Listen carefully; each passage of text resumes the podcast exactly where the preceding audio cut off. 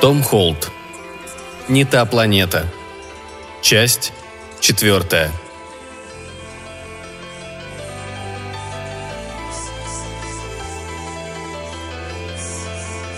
Очень уж много событий для одного дня. Конечно, он никогда не смог бы пойти на такой шаг. Главным образом, потому что это было бы слишком просто, черт побери. Слишком угнетающе, предсказуемо, неутешительно просто.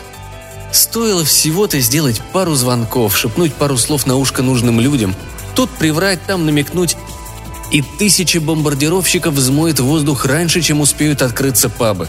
«Но что дальше?» – подумал он. «Если все так просто, куда спешить? Можно сделать это завтра или послезавтра или после-послезавтра, если и вправду захочу. Так ведь не захочу. Вынужден был признаться он сам себе. И лучше не надо копаться в причинах. Сама идея, что я становлюсь мягкотелым, перенимаю местные обычаи и образ мыслей туземцев и превращаюсь в одного из них, что ж, остается отрастить хвост и заказывать бананы оптом. Он всунул ключ в замочную скважину и вошел – «Привет». На этот раз настал его черед изумиться. «Ты?» Она кивнула ему. Сдержанно, вежливо. «Здравствуй, папа». Он нахмурился. «Что-что?» «А также», — продолжала она, — «здравствуй, дедушка, прадедушка, прапрадедушка и прадедушка в двенадцатой степени». «Ах ты, сукин сын», — добавила она с чувством. «А, -а, -а только и смог ответить он. «Понял. Извини, сразу не признал». Она покачала головой. «Не мудрено», — ответила она. «В конце концов, я каждый раз выгляжу по-разному и в этой жизни. Ты не видел меня с тех пор, как мне исполнилось два года. Кстати, газету купил?» «Что?» «Газету. Ту, за которой ты выбежал на минуточку последний раз, когда я тебя видела. Ну да, точно. Вон торчит у тебя из кармана». «Хм», — протянул он. «Ты меня прости, я не...» Элис запустила в него пепельницей в дребезги, разбившийся о его лоб. Она нахмурилась и сердито посмотрела на него. «Что, совсем не больно, да?» – поинтересовалась она. «Ну, да», – согласился он. «Так я и думала. А жаль. Есть что-нибудь, что может тебя ранить, причинить тебе боль? Хоть что-нибудь? Потому что...» Он улыбнулся. «Только то, что я застрял на этой планете», — услышала она в ответ. «Не обращай внимания, это я так...» «Знаю, знаю, шутишь», — перебила она. «Только теперь это уже не так. Понимаешь ли, я вспомнила. Все или всех как угодно. По чистой случайности», — продолжала она. «Под гипнозом. Хожу на сеансы, чтобы бросить курить. А курить я начала только из-за постоянной нервотрепки дома, потому что у моей мамочки нервы не к черту, потому что...» Он кивнул. Сплошная черная полоса, несчастье за несчастьем, так что просвета не видно», — сказал он. «Имеет ли смысл спрашивать, как ты нашла меня? Этот адрес вообще-то нигде не значится, и...» «Да», — ответила она холодно. «Но, кажется, частица папочкиного хитроумия и жестокости передалась и мне. Взломала базу данных департамента, и вот я здесь. Ты можешь мною гордиться». Он на секунду задумался. «Не сказал бы», — ответил он. Хочешь чаю?» «А нельзя ли отведать бутерброд с паштетом из твоей печени?» Он покачал головой. «Об меня скальпели ломаются», — ответил он. «А лазерные лучи я, кажется, просто поглощаю. Но у меня в холодильнике найдутся шоколадные мини-рулеты, мои любимые. А раз мне не нравится, то и нетрудно догадаться тебе тоже». Неутолимая жажда мести одно, а шоколад – совсем другое. «Ладно, давай», — согласилась она. «Но я все равно тебя до смерти ненавижу». «Я тебя тоже», — ответил он беззлобно ухмыльнувшись и стал набирать воду в чайник.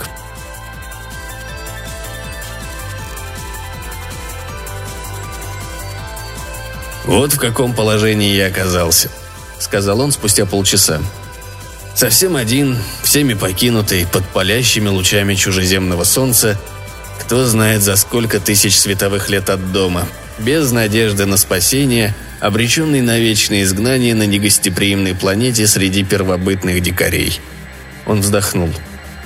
«И все потому, что мои дружки, чтобы им пусто было. Напоили меня и заперли в грузовом отсеке первой попавшейся межгалактической ракеты накануне моей свадьбы. Пошутили, как водится на мальчишнике. Эх, попадись они мне. «Это вряд ли», – перебила она. «Прошло три тысячи лет, и их давно уже нет в живых». Он снова вздохнул и объяснил ей, что такое релятивистское искажение. «Так что на самом деле», – продолжал он, – «я отсутствовал всего... сколько? 25 лет по нашему времени. И если учесть, что на моей родной планете на пенсию выходит в 200 лет, он пожал плечами. «Не то чтобы это имело большое значение», — продолжал он. «Потому что ясно как день, черт возьми, я с этим уже смирился. Домой я не попаду. Никогда». «Проклятие, я даже не знаю, где мой дом». Он помолчал немного. «Что ты на меня так смотришь?» «Брось, ты ведь знаешь», — сказала она. Он покачал головой. «Нет, я думал, что знаю. Думал, это Марс, потому что он красноватого цвета, как вращающаяся роза. Но я ошибался, в чем и убедился не далее, как на днях. Так что...»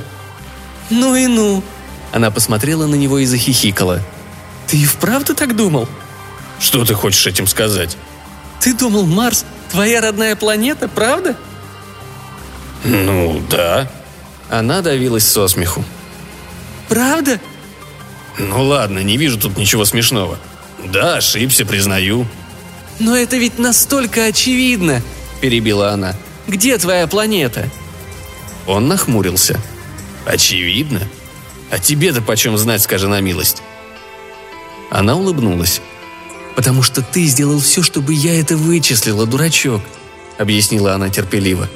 «В 1894-м, когда я была замужем за этим несусветным занудой астрономом. Зря, что ли, ты делал загадочные намеки, когда я была еще ребенком. Все эти сказки про планету, которая где-то там в небе, далеко-далеко. Планета, где живут эльфы. Ты пичкал меня всем, что сам помнил. И ничего удивительного, что я всю жизнь, с самого детства, страстно мечтала найти твою планету. И нашла. Он смотрел на нее во все глаза. «Что?» «Я нашла ее. При помощи телескопа Джорджа. Потом я рассказала ему, и он написал об этом открытии во все журналы, присвоив его себе, конечно же. И ему пожаловали рыцарский титул и назначили заведующим кафедры, учрежденной королем. Наградили всеми возможными степенями и званиями. Она взглянула на него.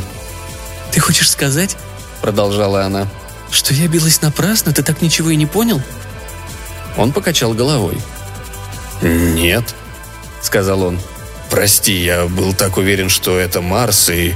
«И все, что тебе было нужно, это взять с мощным телескопом, которым ты мог бы пользоваться в его отсутствии. И, конечно же, все мои открытия и находки можно игнорировать по определению, потому что я кто? Всего-навсего женщина?» Он промолчал в ответ. «Прекрасно», — сказала она. Потом вдруг неожиданно расплылась в улыбке. «Так вот в чем решение еще одной загадки, которая все время не давала мне покоя. Почему ты так рвался попасть на дурацкую ракету, чтобы ползать со скоростью ниже скорости света по Солнечной системе, когда я уже давно изобрела сверхсветовой звездолет?» Звук, который он издал, вряд ли мог родиться в человеческой гортани. Самым ближайшим его эквивалентом могло бы быть какой-нибудь твип. Но средствами современной транскрипции передать соответствующий эффект затруднительно. «Сверхсветовой звездолет», — повторила она. «В предыдущей жизни, когда я занималась наукой, припоминаешь? Ах, ну да. Все, что тебе от меня было надо, это разобраться с вопросом искусственного притяжения, чтобы тебе не пришлось писать через соломинку по дороге на Марс. И как только вопрос был снят, ты потерял ко мне всякий интерес. Тебя ничем не пронять», — добавила она. «Даже то, что я умерла через день после завершения проекта». «И никто не побеспокоился заглянуть в твои записи, потому что ты была всего-навсего...» «Вот-вот», — она прищелкнула языком. Но я позаботилась об этом и завещала все свои записи и работы Флоридскому университету и уверена, что их не выбросили и не потеряли, потому что они имеют важную историческую ценность. На протяжении всей научной карьеры я ведь работала со знаменитыми учеными-мужчинами. «Что ж, все верно», он скорчил гримасу. «Приговор вынесен и обжалованию не подлежит. Возможно, теперь», — добавил он, — «ты понимаешь, почему я не схожу с ума от любви к этой планете и тому господствующему виду, который ее населяет». Она смотрела на него с минуту, потом кивнула. «Вполне», — сказала она. 43 с половиной года спустя, в тот самый день, когда она должна была уйти на пенсию, дослужившись до звания профессора прикладной микрофизики в Массачусетском технологическом институте, она получила открытку, немного помятую, и клей на марке содержал по крайней мере семь элементов, неизвестных земной науке, хотя на почте этого, возможно, и не заметили. На открытке было написано «Вот я и дома. Пришлось немного потрястись в дороге. Потерял переключатель стыковки фазовых интеграторов в межпространственной воронке как раз за туманностью журавля. И все концентрированное молоко свернулось. Но все лучше, чем пешком. Дома мало что изменилось с тех пор, как я уехал. Не считая, конечно, того, что по закону я мертв. Мне очень повезет, если удастся хоть бургерами торговать. И я уже не смогу поквидаться с шаферами и дружками, потому что они погибли прошлой осенью во время внезапного схода пепельной лавины. И еще – я совсем забыл, как сыро и противно на этой промозглой планете зимой. Как в Англии, если не хуже. Но все равно спасибо. Обнимаю, папа. Она улыбнулась. «Не за что», — сказала она и сунула открытку за часы на каминной полке. «Я